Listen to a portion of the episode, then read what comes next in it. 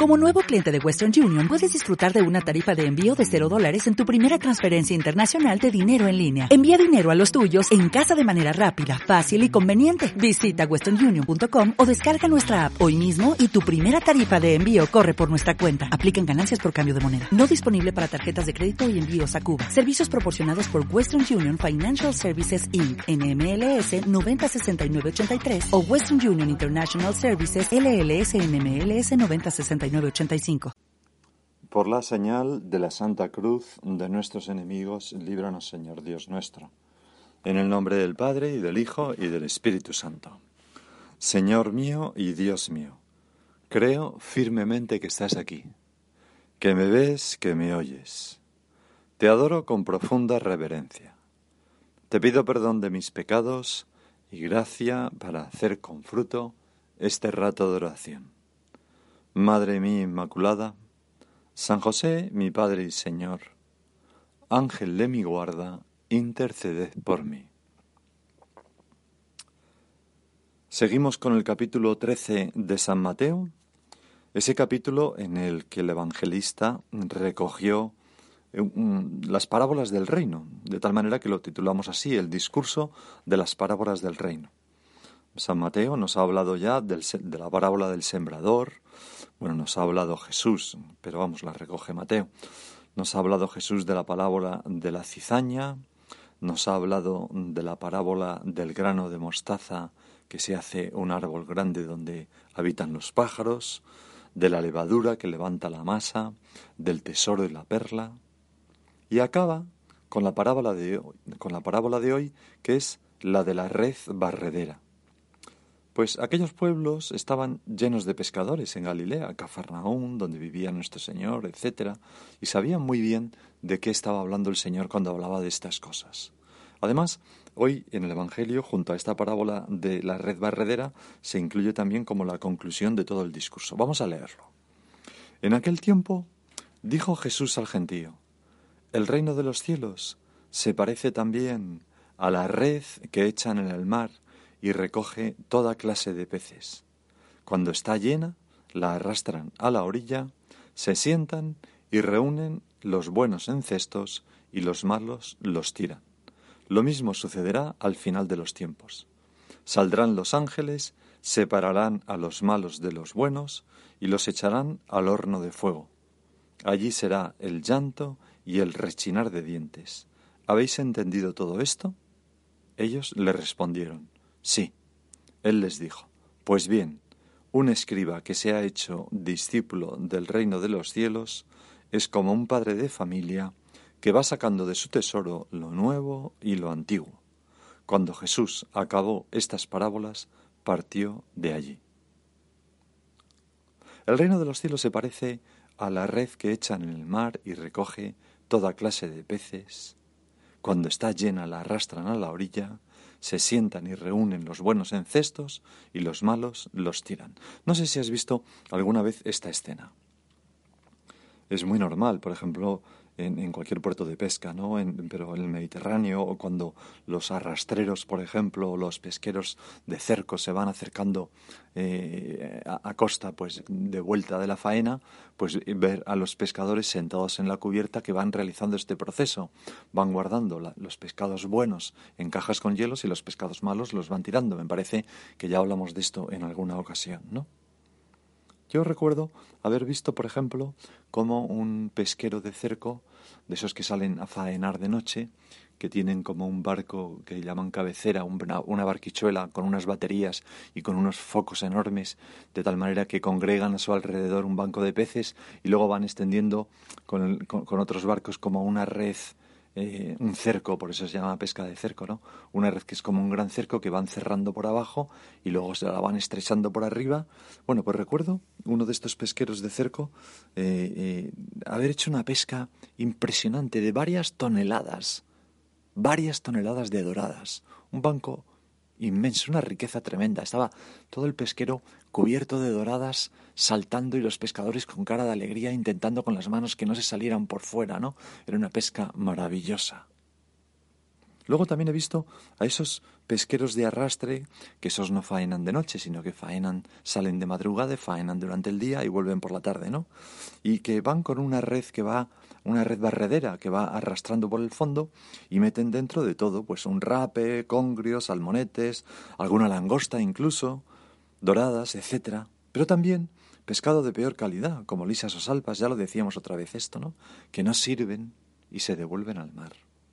Bueno, esta parábola que tú Jesús nos contaste comparte con la parábola de la cizaña mm, la idea, una doble idea, que por una parte habrá un juicio al, donde se cribará entre los buenos y los malos, y por otra parte la universalidad del reino.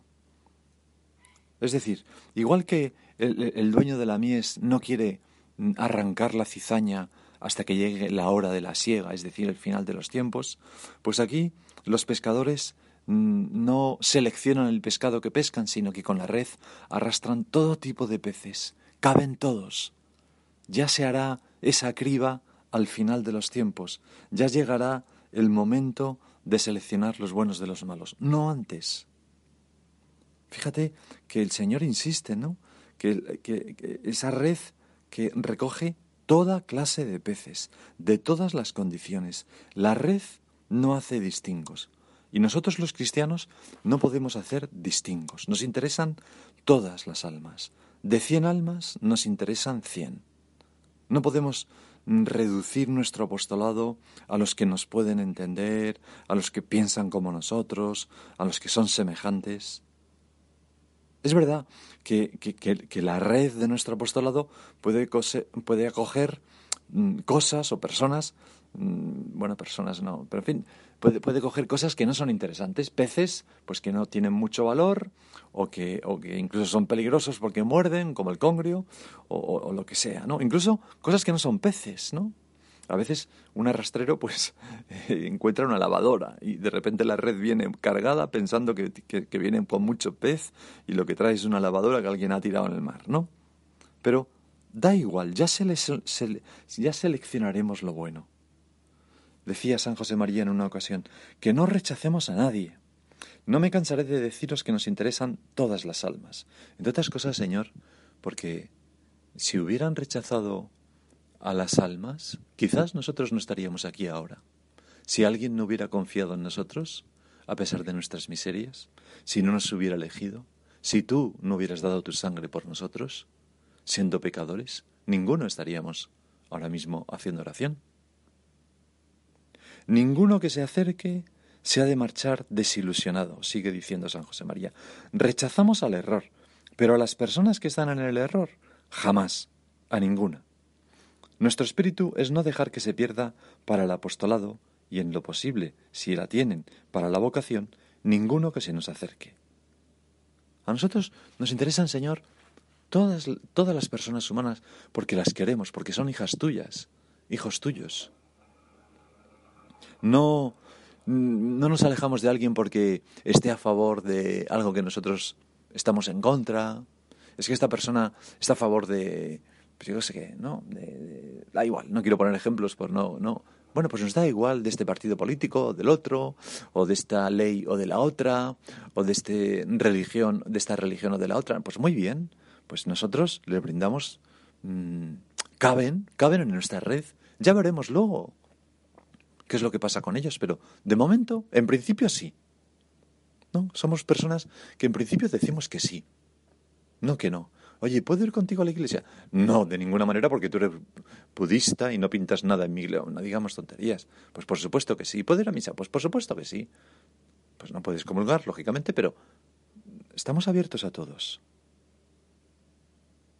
Para la pesca de fondo se usan a veces divergentes, que son como dos planchas de hierro que se ponen en cada uno de los cables que arrastran la red eh, y para que la red se abra y, la boca pues abarque un poco más.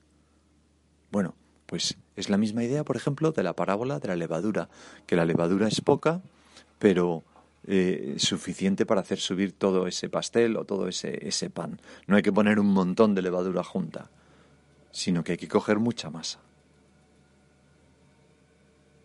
Pues, ¿qué hacemos tú y yo?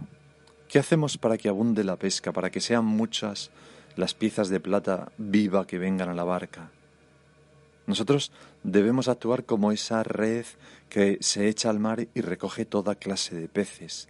El Señor nos dijo que vayáis, que no estemos encerrados en casa, que nos abramos en abanico, acudiendo a todos los ambientes. Es un deber de los cristianos, de primera categoría, sustancial, ir a buscar a las almas donde estén, para traerlas luego a la barca heridas de amor, de compunción, de entrega, de deseos de entrega al menos. Así decía en una meditación San José María en 1962. Nosotros, Señor, amamos este mundo, el que nos ha tocado vivir, y estas personas, las personas con las que nos ha tocado convivir, como tú amaste tu mundo, aunque lloremos muchas veces por él. No amamos un mundo nostálgico, inexistente, Amamos este mundo con sus luces y con sus sombras, con sus riesgos y sus oportunidades.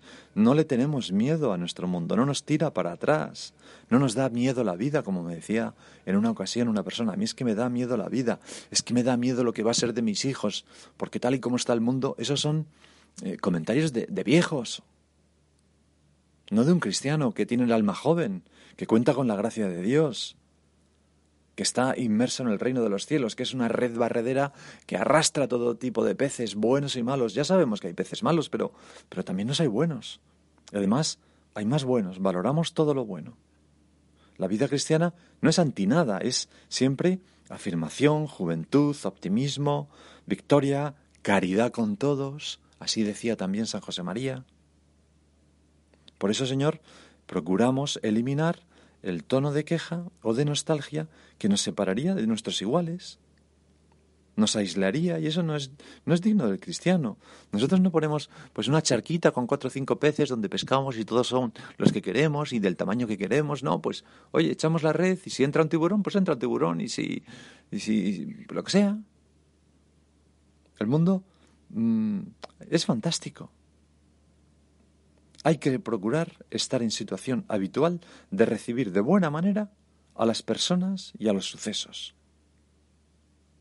Y entonces la gente nos verá como, como, los suyos. Eso, ya repito, es una idea muy parecida a la idea de la, de la levadura. Nos tenemos que disolver en la gente. Es muy cómodo quedarse en casita, entre gente buena, pero eso no es cristiano. Sería una traición. Hemos de ir al mundo, a todas las almas, a nuestros compañeros de trabajo, a aquellos que nos cruzamos en el metro, a la gente que, con los que nos relacionamos por motivos profesionales quizás o comerciales. No ponemos una X y tachamos a un determinado tipo de personas. ¿Por qué?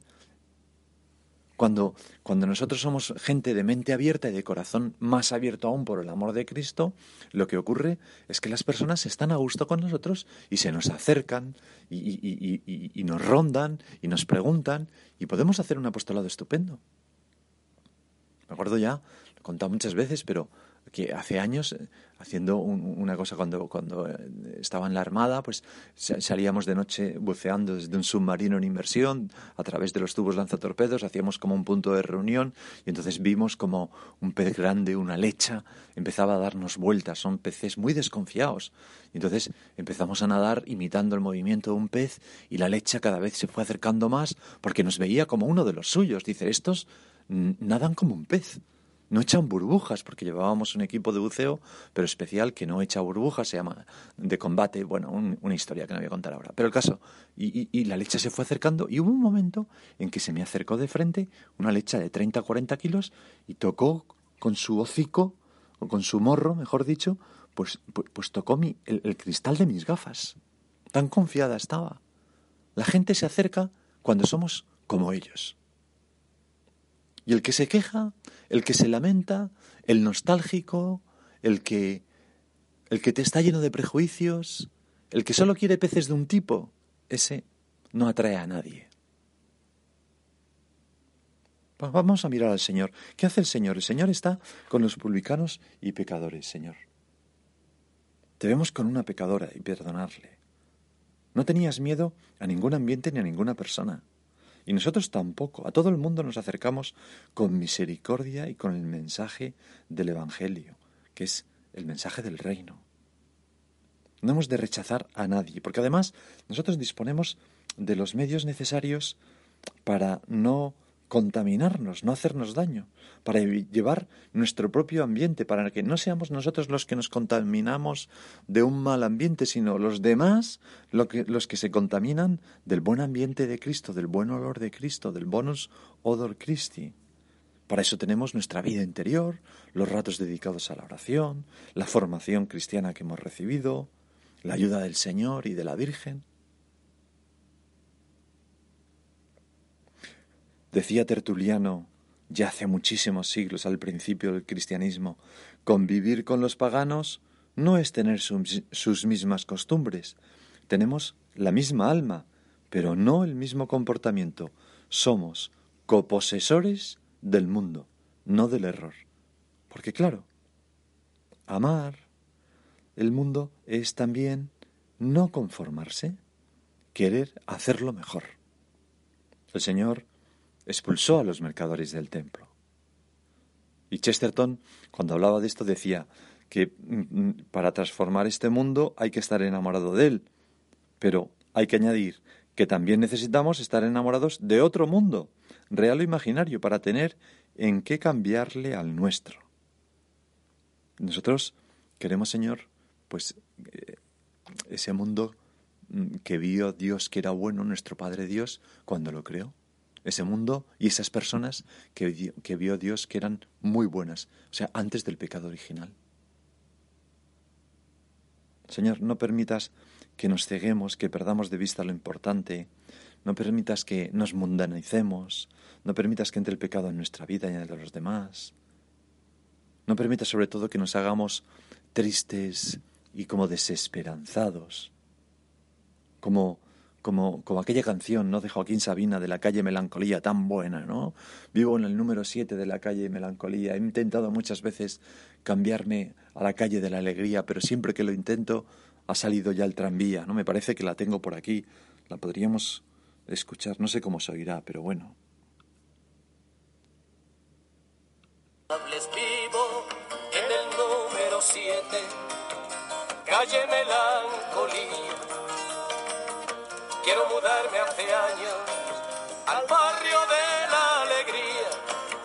Siempre que lo intento ha salido ya el tranvía. En la escalera me siento a silbar mi melodía. Bueno, esto le pasa a mucha gente, ¿no? Que se sienta en el escalón a silbar su melodía nostálgica y, y, y, pierde el tranvía. Y nosotros no podemos ser así, Señor. Nosotros somos, el reino de los cielos es como una red barredera que arrastra todo tipo de peces. Nosotros somos audaces y nos lanzamos en medio del mundo no para hacernos mundanos, sino para, con tu gracia, congregar cuantos más hombres en esa red, mejor. Naturalmente respetando su libertad. Amar el mundo como lo ama Dios requiere mantenerse en sintonía con Dios, para poderlo ver como Él lo ve.